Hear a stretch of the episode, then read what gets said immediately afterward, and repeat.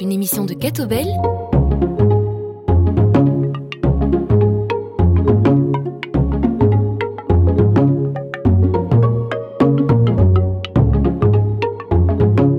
Bonjour à toutes et tous, ravi de vous retrouver dans plein feu pour une émission qui sera consacrée aujourd'hui à l'AED, l'aide à l'Église en détresse, qui vient de fêter ses 75 ans d'existence. L'aide à l'Église en détresse, c'est une œuvre catholique de bienfaisance qui intervient à travers le monde avec des prières, des informations ou des actions en faveur des chrétiens persécutés. Pour en savoir plus sur cette association, son histoire et ses défis, j'ai le plaisir d'accueillir la directrice de l'AED depuis 2008, Uma Wainans. Bonjour. Bonjour. Avec nous également sœur Marie-Christine Arpigny qui vit au monastère de Mvanda à Kikwit, donc en République démocratique du Congo, et qui nous parlera de son engagement au service des pauvres. Sœur Marie-Christine, bonjour. Bonjour. Uma Wainans, avant de parler de l'histoire et du travail réalisé par l'aide à l'Église en détresse, on va d'abord apprendre à un peu mieux vous connaître. Qui est Uma Wainans Comment s'est passée votre enfance, votre jeunesse et quel a été votre parcours scolaire? Dites-nous tout. Euh, je suis Uma Wainans, née en Inde, Tamil Nadu. À l'âge de 6 ans, j'ai été adoptée par les euh, Flamands avec mon frère Chris. Nous avons grandi à Linter, c'est un petit village entre Tirlemont et Saint-Tron. Et nous sommes allé à l'école primaire et secondaire à Zoutleeuw. Ensuite, j'ai étudié la communication commerciale à Hasselt et les études religieuses pendant le soir et le week-end à Anvers. Donc vous avez dû apprendre euh, la langue flamande et c'est Oui. votre langue maternelle maintenant. C'est ma langue maternelle et la seconde, c'est anglais et après le, euh, le français. So, Excusez-moi de ne pas parler parfaitement le français. On est très heureux de vous accueillir oui. et, très Mm. reconnaissant de cet effort en, en français. Mm, oui. Vos origines, donc vous disiez, euh, c'est l'Inde. Est-ce que vous avez encore des attaches par rapport à ce pays ou une attention particulière? Euh, certainement, l'Inde, ce sont mes, mes roots. Les racines Hein, comme- oui, et c'est toujours euh, comme ça. Je voyage aussi beaucoup en Inde, aussi pour aider, parce qu'il y a encore beaucoup de projets dans euh, le sud, mais aussi le nord-est de, de l'Inde, et c'est peut-être euh, une région qui me s'intéresse beaucoup. et qui vous tient à cœur, c'est normal. Oui, oui, oui, c'est normal. Alors votre euh, parcours professionnel avant de Oui. rejoindre l'AED Après mes études de, de communication commerciale, j'ai travaillé pour la mutualité chrétienne à Louvain comme guichetier Mhm, ça- ça, c'est ça euh, pendant 12 ans. J'ai appris à écouter et à agir pour aider les faibles de notre société. J'ai également été en contact aussi avec de nombreux étudiants étrangers de Louvain qui venaient pour obtenir l'assurance de maladie. Donc il y avait déjà un engagement social oui, avec, euh, oui, oui, voilà. C'est pour moi très important d'écouter des personnes et chercher la réponse sur leurs questions. C'est quelque chose de très euh, biblique pour moi. D'écouter pour mettre le focus de l'autre ici et parler avec eux, servir à l'autre. Alors comment arrivez-vous à l'aide à l'Église en détresse? Comment découvrez-vous? Est-ce que vous connaissiez déjà l'association? Euh, C'était euh, un peu rare parce que après mes études religieuses, pendant le travail euh, chez la mutualité chrétienne, la question m'est venue, qu'est-ce que je vais faire maintenant de tout cela avec les études religieuses? Et à ce moment, en juin 2006, la coopération avec mon supérieur chez la chrétienne, la mutualité, chrétienne, oui. n'était pas très bien. Alors, un jour, euh, j'ai fait une promenade à la baie du parc à Heverlee et Père Norbertin m'a abordé et m'a demandé si je serais intéressé par un travail chez AID. On peut préciser que Abdai Park, c'est le lieu où se situent les locaux Le- de l'AED. Le, euh, le secrétariat de. AID. Alors, c'était passé en juin 2006 et à septembre de cette année, j'ai commencé à travailler chez AID. Et ça, c'est la réponse. hein. Qu'est-ce que je fais avec les études de- Il y a Dieu travaille par des choses euh, très inattendues. Et maintenant, je suis aussi dans la place que je voudrais être. Vous vous réalisez pleinement dans, ce travail. Oui, oui. Servir, c'est le plus important dans mon vie. Une petite précision, vous disiez que vous aviez fait des études religieuses. C'est quoi, la, théologie? Oui, oui. C'était seulement comme intérêt, parce que Dieu est très mystérieux. Mystérieux. Et, voilà, il, il me, peut-être je peux dire, il m'a cherché de manières différentes. Et peut-être ça, ça, cette promenade était une manière de me voir et de me dire ici, j'ai une, euh, une mission. Et c'était une opportunité pour, vous, une opportunité, mais aussi pour, euh, pour l'AED et au service de l'Église. Pour servir, oui, oui. Je me tourne à présent vers euh, Sœur Marie-Christine. Vous aussi, vous avez un parcours particulier avec notamment une expérience en banque avant de changer complètement de cap. Racontez-nous ça de mon temps, les enfants ne choisissaient pas leurs études et euh, il n'y avait pas beaucoup de, centres où on était orienté. Donc mes parents m'ont fait suivre des études euh, scientifiques. Et euh, de là, euh, ces études ont débouché sur un travail dans une banque. Je me suis vite rendu compte que le travail dans une banque, c'est pas ce que je cherchais, parce que en fait, je voulais euh, avoir un contact avec les, les plus faibles, les malades, les personnes rejetées, les laissées pour compte, enfin bref, les préférés de Jésus de Nazareth. Alors, au désarroi de mes parents, euh, j'ai abandonné la banque et là, j'ai eu l'opportunité de pouvoir euh, travailler en politique. Donc, euh, on m'a proposé de, de, faire de la politique. J'ai fait de la politique pendant 18 ans, deux mandats comme conseillère au CPS où j'étais vraiment très très bien parce que je rencontrais les, les attentes que, que j'attendais depuis longtemps. Et malheureusement, je vais dire, les personnes ont voté pour moi, je me suis retrouvée à la commune. Donc j'ai eu un mandat comme conseillère communale. Là, c'était la politique, c'était plus le social. Et puis, c'est pas ce que je recherchais. Mais il y avait toujours, même en aidant les gens, il y avait toujours un vide, un vide en moi. Et ce vide, je ne savais comment le combler. Alors, euh, j'ai eu aussi l'opportunité, euh, via le monastère Notre-Dame de Scourmont, donc mm. près de Chimay, de partir euh, d'abord au Cameroun et ensuite au Kivu, donc en République démocratique du Congo où euh, au total avec le Cameroun et le Kivu, euh, j'ai passé quatre ans. Et là, j'ai vraiment découvert Dieu. J'ai découvert Dieu dans les petits, dans, dans les gens qui meurent de faim. Et euh, c'est là que j'ai découvert que l'homme était créé à l'image de Dieu. Et je me suis dit, en fait, ce Dieu est bafoué parce qu'on bafoue les gens. Et donc euh, tout cela m'a fait abandonner un peu la Belgique. Donc euh, voilà, comme Abraham, j'ai quitté mon pays et je suis partie en République démocratique du Congo. Je suis toujours et où depuis neuf ans maintenant, je suis à Kikwit, donc dans la province du, du Kwilu. Et dites-nous un peu comment on prononce le nom de ce monastère, Vanda? Vanda. Vanda. Ça veut dire se lever en fait. C'est bon, Notre-Dame de, de Vanda. À pas confondre aussi parce qu'il y a une ville au Congo qui s'appelle Vanda. C'est pas du tout euh, dans notre région. Nous nous sommes euh, à Kikwit, dans le Kwilu, anciennement le Bandoudou, et à la frontière avec le Kassai aussi. Sœur Marie-Christine, avez-vous ressenti un appel, comme en témoignent beaucoup de religieux ou de religieuses, ou simplement le besoin de vous engager au service d'une cause et de la foi? Oui, j'ai ressenti un appel. Je l'avais déjà ressenti plus jeune. Et puis, euh, voilà, euh, je l'ai mis de côté. Mais vous savez, quand vous fermez une porte à Dieu, il, vous laisse, puisque, bon, c'est la liberté, mais il vous rattrape. Il vous rattrape toujours. Et donc, euh, là, il m'a rattrapé un jour. Le fait de tout abandonner, d'abandonner quand même son pays, ses racines, c'est quand même pas rien.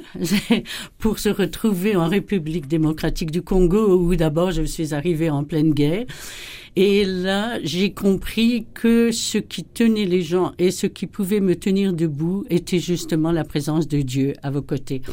Et aussi, Dieu ne vous abandonne jamais. Dieu est toujours près de vous, même si vous ne le sentez pas, même si euh, ça, ça, ça semble être euh, le vide. Dieu est toujours près de vous. Donc euh, voilà, c'est pour moi c'est maintenant c'est une mission, une mission que j'espère euh, continuer au Congo, mais qui à, tout moment euh, peut changer. Bon, je suis au Congo maintenant, demain je serai peut-être en Inde, je serai peut-être en Belgique aussi. là, il y a beaucoup de choses à faire et voilà. Dans les échanges qu'on a eus en préparant cette émission, vous m'avez écrit Le vœu de pauvreté se vivra là où l'Esprit Saint me conduira. Comment expliquer cette idée là où l'Esprit Saint vous conduit Alors là, c'est aussi une histoire parce que quand euh, j'ai quitté mon pays pour partir euh, en Afrique, là je suis partie euh, comme, comme laïque. Bon, je n'avais pas fait de vœux, je n'avais pas l'intention d'en faire.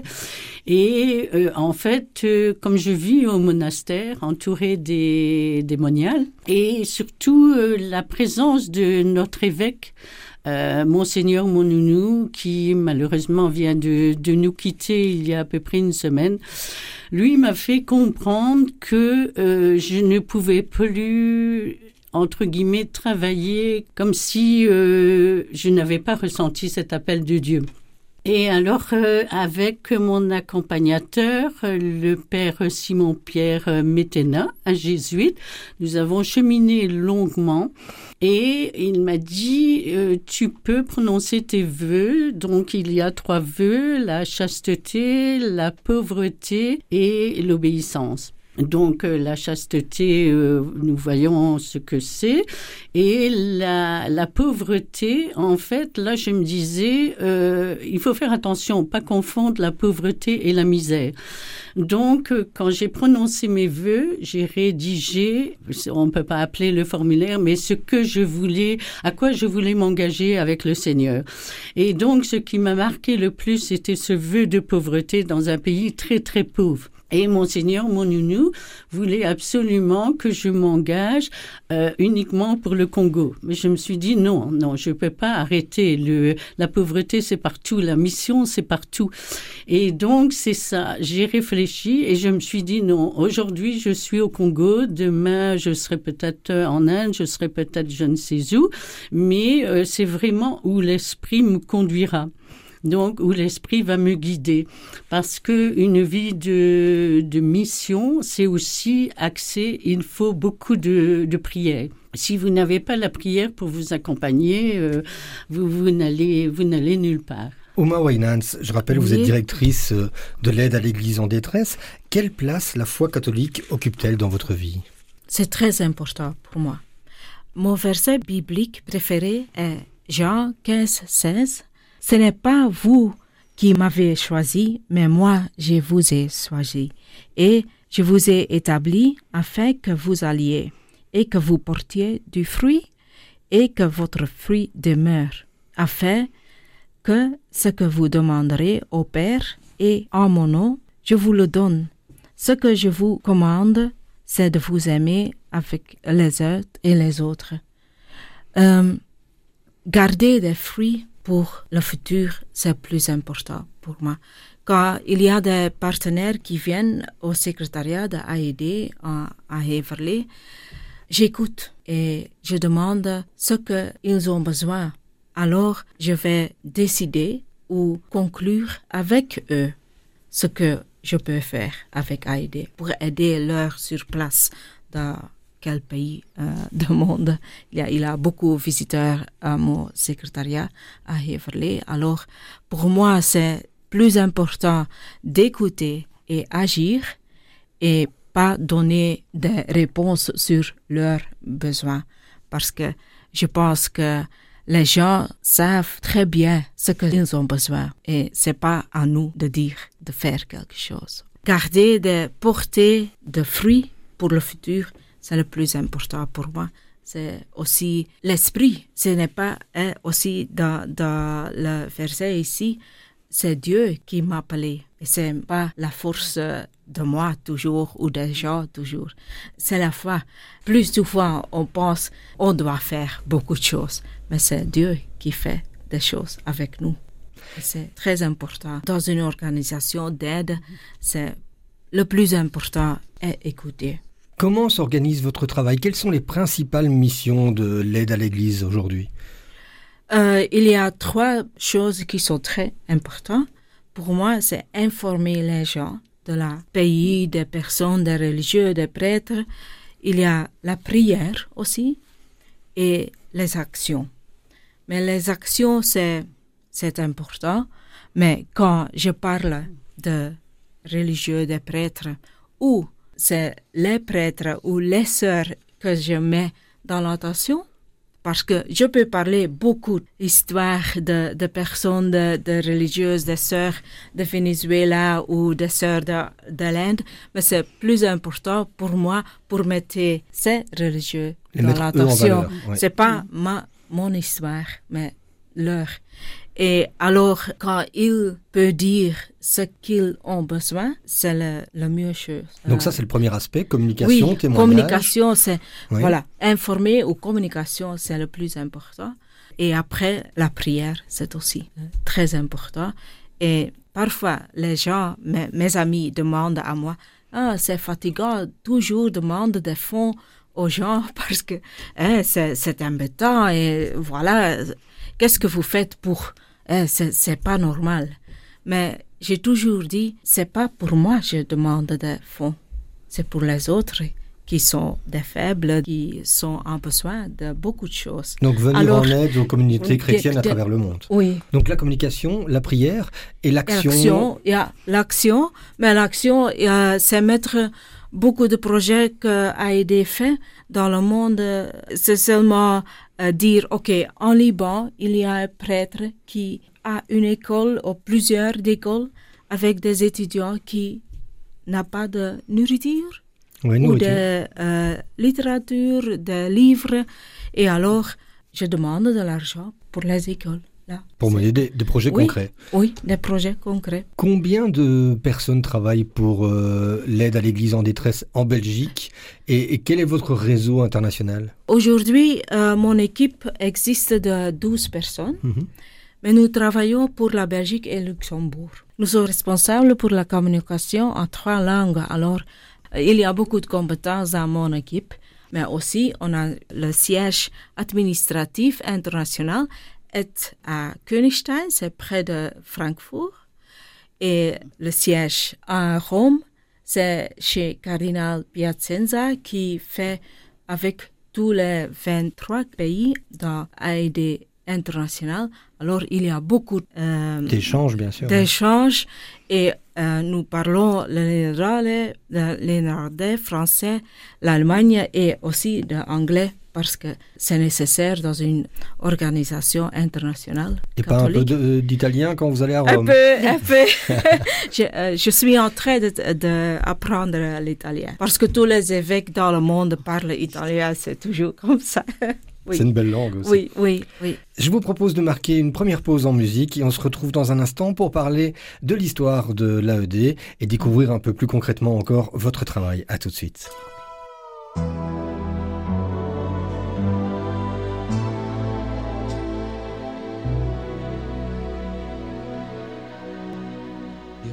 l'Orient, embrasser les tsarines et les bateliers.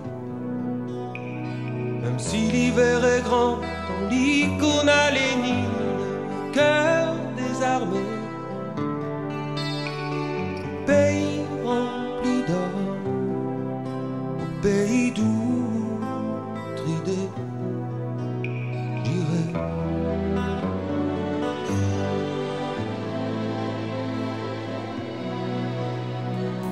Où sont les amants quand l'amour se résigne, triste et mal caché? Et si je les entends,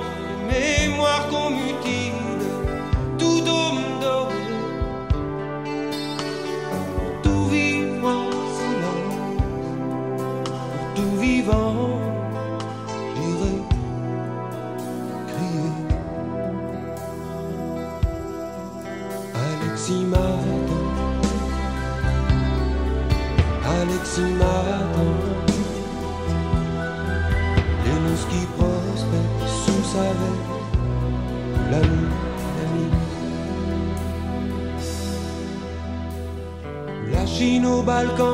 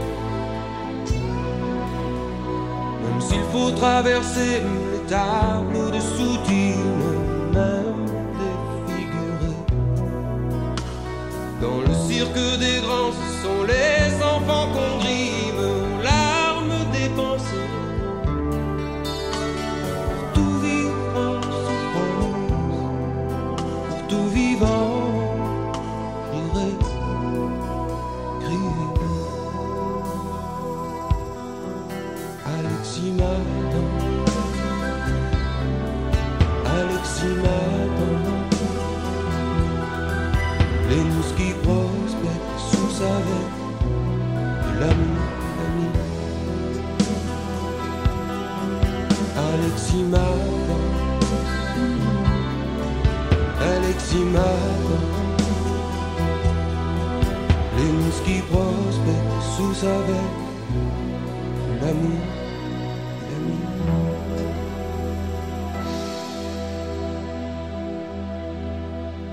Si vous nous rejoignez dans cette émission, nous sommes en compagnie de Uma Wainans aujourd'hui et de sœur Marie-Christine Arpini. On présente euh, l'AED, l'aide à l'église en détresse. On a parlé un peu de, votre travail, de votre parcours euh, personnel à, toutes les deux. Maintenant, on va peut-être découvrir un peu plus l'histoire euh, de l'aide à l'église en détresse. Comment est née l'AED et qui est son fondateur, Uma? L'aide à l'Église en détresse est une fondation internationale de droit pontifical, fondée dans un esprit de réconciliation en 47 par un religieux hollandais. C'est le père Werenfried, qui est aussi nommé, on Un surnom Père du Lard. Du lard, L-A-R-D. Des, des, Vraiment oui, comme la nourriture. du- comme, comme la nourriture. Parce qu'après la guerre, il a demandé aux gens de l'argent, mais il y a un moment, ils sont aussi pauvres et ce n'était pas possible de donner de l'argent. Et alors, il a l'idée de demander du lait pour emporter aux réfugiés en, en Allemagne. Et voilà, c'est créé hein, euh, le nom Père du lait. Euh, maintenant, AED soutient les chrétiens partout dans le monde, là où ils sont aussi confrontés avec la persécution. On aide les chrétiens pauvres, mais aussi des chrétiens persécutés et en difficile situation. Ça, on peut peut-être préciser. De Belgique, on a l'impression que c'est plutôt d'autres religions qui sont persécutées, alors que aussi, quand on a un regard sur le monde entier, on se rend compte que les chrétiens, dans certains pays, sont c'est le vraiment plus grand groupe qui est persécuté. la religion la plus persécutée. Oui, oui, oui. Et aussi, euh, chaque année, on fait un rapport sur ça, sur le sujet de la liberté de, de religion. Mhm. Et c'est très étonnant qu'est-ce qu'il passe dans le monde. Mais ici, en Belgique ou en Europe, on ne sait rien sur ce sujet.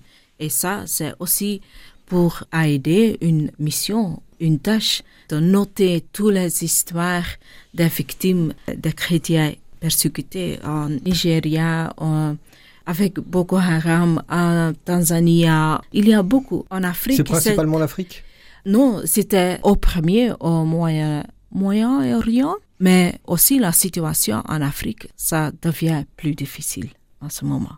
Et c'est notre obligation Mhm. d'écouter ces gens et aussi c'est notre obligation d'avoir des personnes de ce pays ici pour parler avec avec la avec la communauté européenne. parce que c'est nécessaire que aussi en Europe on se réalise la situation très difficile de cette euh. Comment on vient en aide à, à ces chrétiens persécutés? Comment on combat finalement pour la liberté religieuse? Ça se fait Mhm. comment concrètement? C'est très difficile aussi parce que pour nous, pour aider, c'est très important de protéger les gens aussi.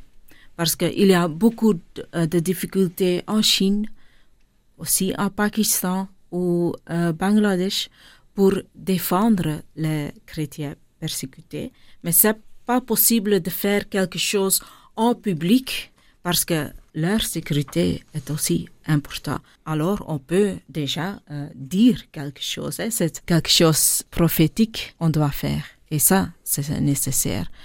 Avec protéger l'argent sur place. C'est ça Oui, oui, Assurer oui. leur sécurité. Assurer, assurer. Autant oui, que possible. Oui, oui, Et puis Si dialoguer. c'est possible, hein, parce que c'est très difficile. Tout le monde connaît le cas d'Asia Bibi, mais c'est une, C'est un cas, oui, c'est ça. c'est un cas.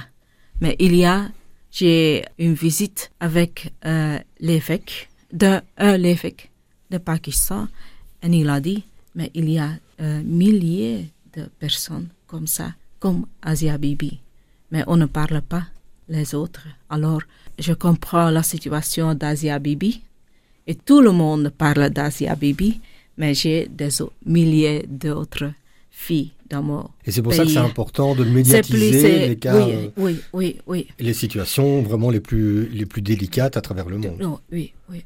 Sœur Marie-Christine, vous vivez en République démocratique du Congo, à Kikwit, mais vous avez vécu trois ans également dans l'est du pays, donc euh, au nord et au sud Kivu. Qu'avez-vous pu observer durant ces, ces trois années? Quelle était la situation à ce moment-là? La situation était la situation qui était avant et qui est encore maintenant, c'est une situation de guerre. En fait, euh, on tue les gens, on tue les enfants, on tue les femmes, on tue les hommes dans des conditions vraiment atroces. Franchement, c'était compliqué et d'une certaine façon, c'est ça que j'ai pu, j'ai quitté le Kivu. C'est parce que nerveusement, psychologiquement, même spirituellement, je ne savais plus y rester. Vous savez, vous voyez des, enfants, vous voyez euh, la maman, vous voyez la maman enceinte, et le lendemain, on vous dit que ces personnes ont été massacrées. Ont été massacrées comment? À la machette, et je vous épargne les détails. Nous venons d'entendre les chrétiens persécutés. Récemment, encore une jeune sœur a été tuée. Où j'étais au monastère euh, à Bukavu, euh, c'était Notre-Dame de la Clarté-Dieu. Et là, une sœur venait d'être tuée. Alors, euh, le, la persécution des chrétiens, c'est vrai que c'est dans tous les pays, mais en République démocratique du Congo, on n'en parle pas beaucoup. Or, il faut savoir que les, les seules paroles fortes émanent de l'Église, de l'Église catholique, bon aussi euh, parfois en lien avec les, les églises protestantes, mais ce sont les évêques. Et franchement, moi, je les admire parce que parler avec les paroles fortes comme les évêques au Congo peuvent prononcer, euh, ça nous fait vraiment prendre conscience que, que Dieu est à l'œuvre et que Dieu n'abandonne pas son peuple. Parce qu'il faut savoir aussi que ce soit la communauté européenne, je ne fais pas de politique ici, mais que ce soit l'Amérique, tout le monde, tout le monde abandonne le Congo. Tout le monde et principalement le, le Kivu. Le Kivu, pourquoi est-il abandonné? Parce qu'il y a des richesses. Et les richesses, c'est intéressant pour tous les pays. Et malheureusement, les gens sur place n'en profitent pas et sont encore en train de mourir de faim de vraiment de torture et voilà c'est c'est très très pénible et euh, Avec des groupes armés qui sont très actifs dans la région. avec des groupes armés qui sont très actifs et aussi euh, quand vous voyez circuler les armes, euh, les armes ne, ne viennent pas ni du Congo ni du Rwanda, les armes viennent d'où? De, de l'Europe, les armes viennent de l'Amérique, les armes viennent un peu de partout. Et pour reprendre euh, une parole du pape, le, le, pape avait dit un jour arrêtez, arrêtez de fabriquer des armes, arrêtez de livrer des armes. Et s'il vous plaît, comme on dit au Kivu, laissez-nous vivre, laissez-nous vivre en paix, laissez-nous vivre avec nos enfants, avec nos femmes, et épargnez-nous. Et nous demandons qu'une chose, c'est de l'aide, de l'aide de la communauté européenne et de l'Amérique, de tous les pays, pour qu'enfin cesse euh, cette guerre qui nuit aussi bien aux personnes euh, du Congo que du Rwanda, parce qu'on parle toujours des groupes armés, mais il faut bien penser qu'il y a des civils un peu partout, il y a des familles, et, toutes ces, personnes doivent être respectées. Vous avez connu également le travail de terrain, vous êtes allé euh, dans plusieurs pays à travers le monde. Quelles ont été vos expériences les plus marquantes? Dans quel pays vraiment avez-vous vécu quelque chose de fort que vous pourriez nous raconter?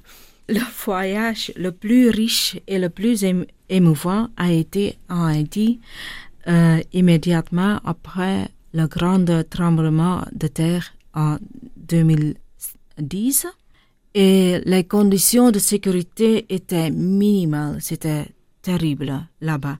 La misère politique, sociale et économique était très grande et je me sentais impuissant après le voyage. Que pouvons-nous faire dans ce pays? C'était la grande question pour moi. Et quelqu'un m'a dit, mais si vous n'êtes pas là pour nous aider, nous n'avons rien du tout. Et le message était de continuer à aider, même si cela semble être une goutte, une goutte sur l'océan. Oui, et cela fait une différence pour les personnes sur le terrain. C'est le plus important pour les personnes là-bas, il y a une différence. Oui, surtout Mais pour des nous, pays aussi comme c'était et qui avaient tout perdu à ce moment-là, toute la population était complètement désemparée. C'est le, le, le première fois que je voyage avec des bodyguards. Oui, des hein, gardes du corps. Et avec une voiture de, de, de nonce qui est foncée. Euh, les, ah, oui, avec des vitres teintées et, et, Oui, oui. C'était pour moi quelque chose de très inconnu. Hein? Et aussi, je n'ai pas la permission de visiter au porte-presse la ville parce que c'est permis avec un bodyguard et avec quatre hommes avec des maîtriettes là-bas. Mais c'est incroyable. Hein? Haïti était très difficile. J'ai déjà visité maintenant trois fois Haïti après le tremblement, mais aussi à ce moment, Haïti est une priorité pour aider. Mais aussi le Congo est euh, sur la liste de priorités. Haïti, Congo, Nigeria, aussi le Liban. L'AED intervient dans, des zones à risque comme euh, l'Irak, la Syrie, aujourd'hui en Ukraine. Oui. Comment vous faites pour garantir la sécurité des travailleurs de terrain? Normalement, on n'a pas des gens qui travaillent de AED qui travaillent dans le pays même, mais nous avons seulement les sœurs et les prêtres qui nous avons un très contact fort euh, sur le terrain. Donc ce Parce sont des n'a pas des gens. Oui, oui, oui, Presque tous les évêques, les prêtres, les congrégations sont connus chez nous. Et alors au bureau à Francfort, il y a plus de 50 personnes qui sont vraiment expériences, experts euh, sur les pays, sur le, le politique, social, économique, l'Église et les priorités sont, sont faites là-bas. Parce que en Belgique, on ne peut pas décider sur les projets, mais c'est seulement les spécialistes euh, à Königstein. Mais pour moi, c'est très important d'accueillir les partenaires à notre secrétariat euh, à Heverlee pour seulement demander quelle est la situation vraiment là-bas. La semaine passée, on a reçu Père Antonio, de, il était prêtre maronite en Liban, pour nous raconter l'histoire ou ce qui se passe vraiment là-bas.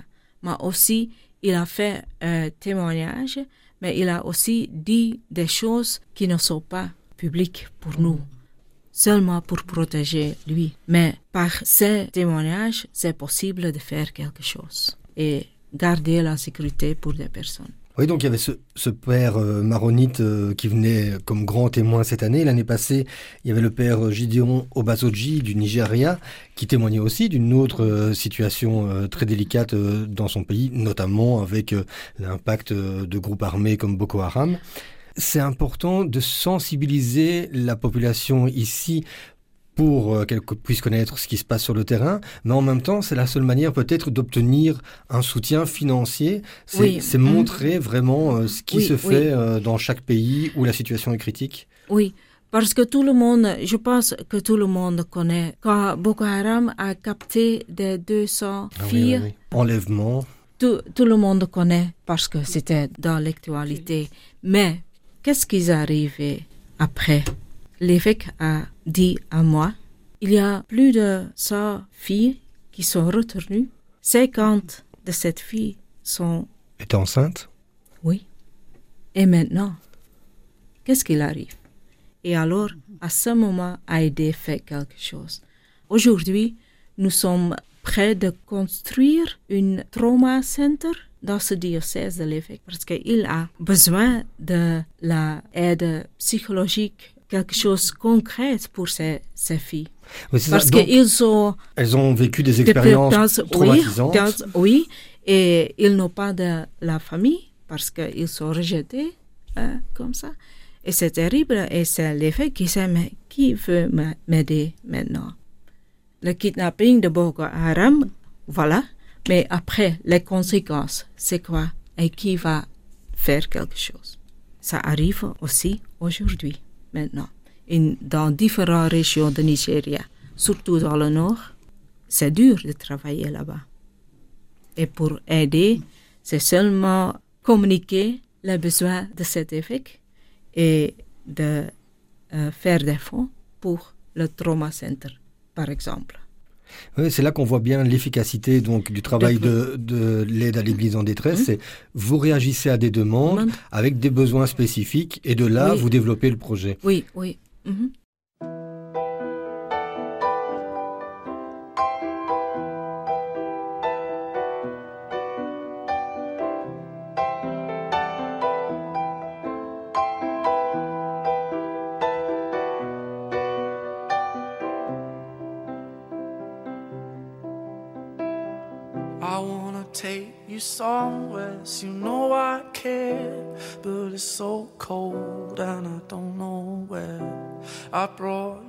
Daffodils on a pretty string, but they won't flower like they did last spring.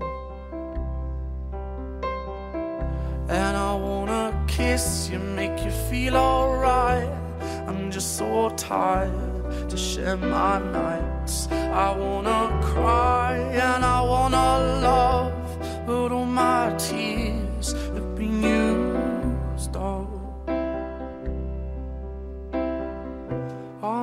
another love, another love. All my tears been used up on another love, another love. All my tears have been used up on another love, another love. All my tears have been used up.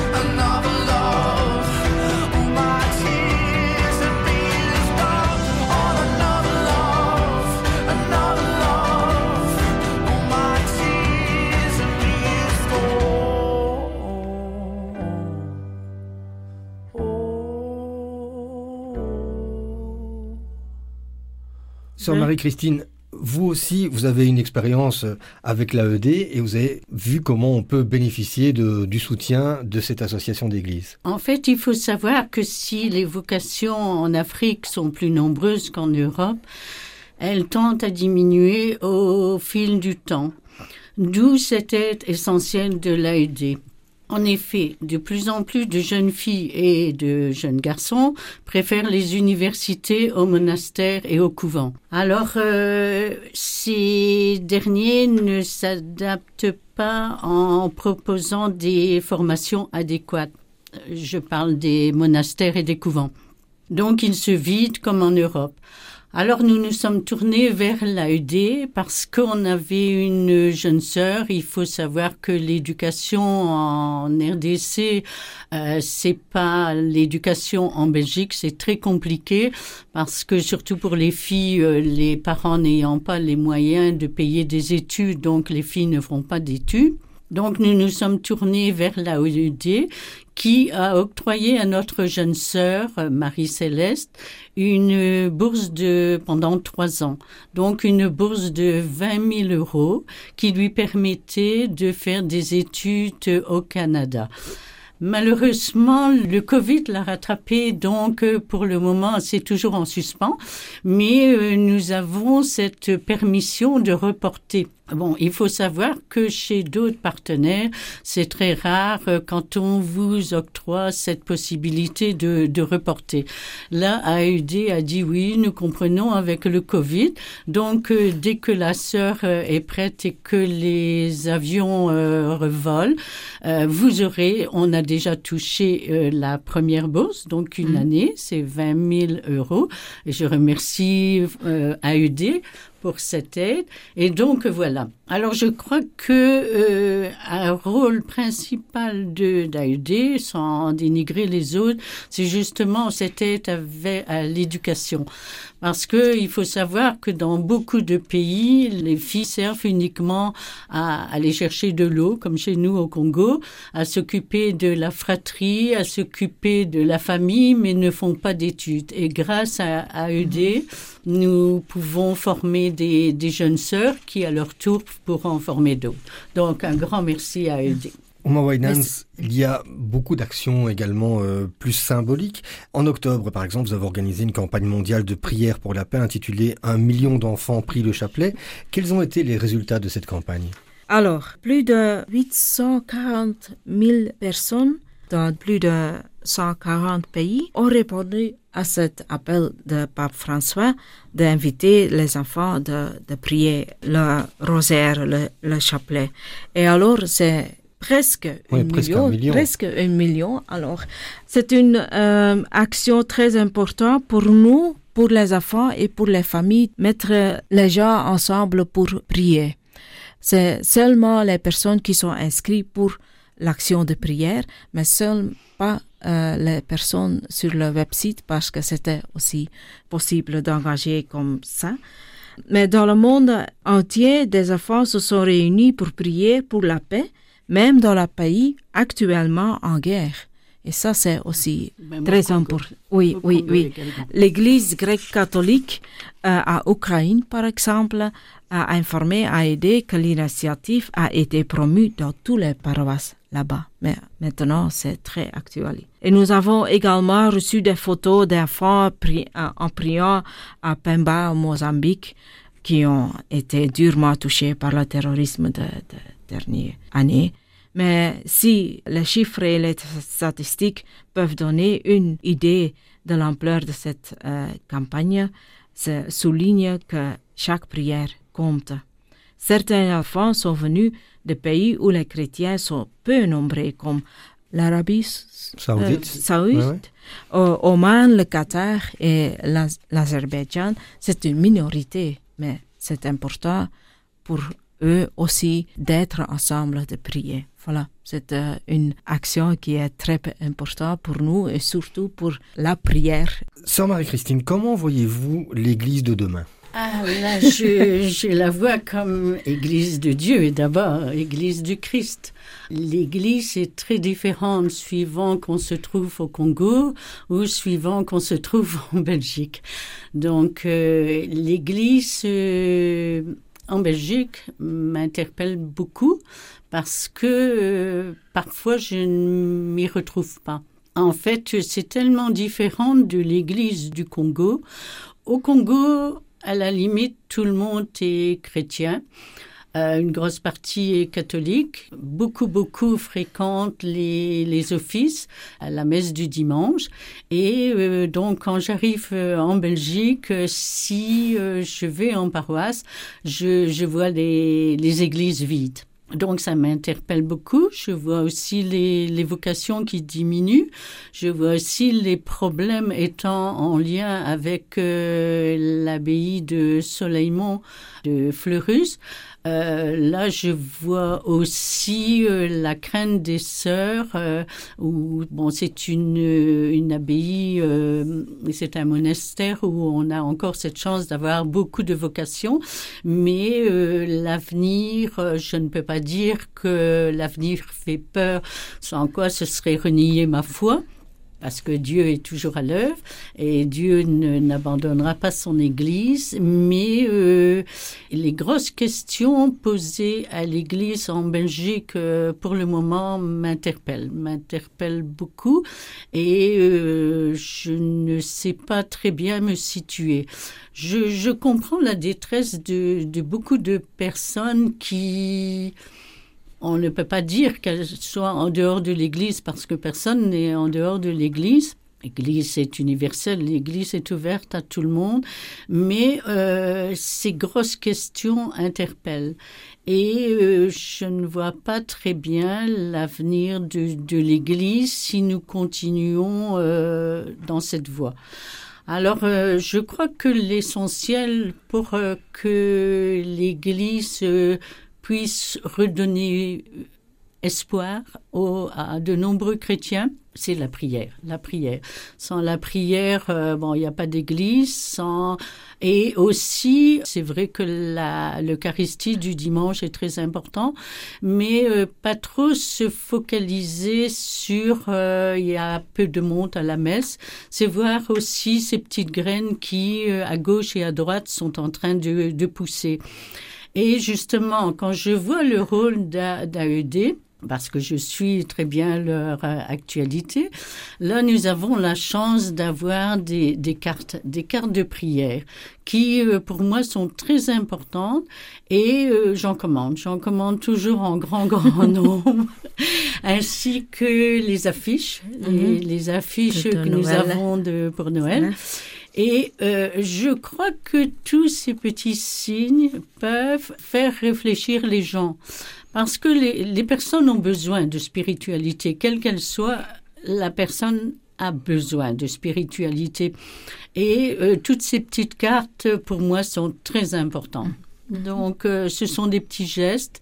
Surtout, accueillir les gens, ça c'est essentiel. Ne pas se focaliser sur, sur des trucs. Il y a autant de personnes qui ont demandé à être débaptisées. Euh, bon, il faut, faut être logique.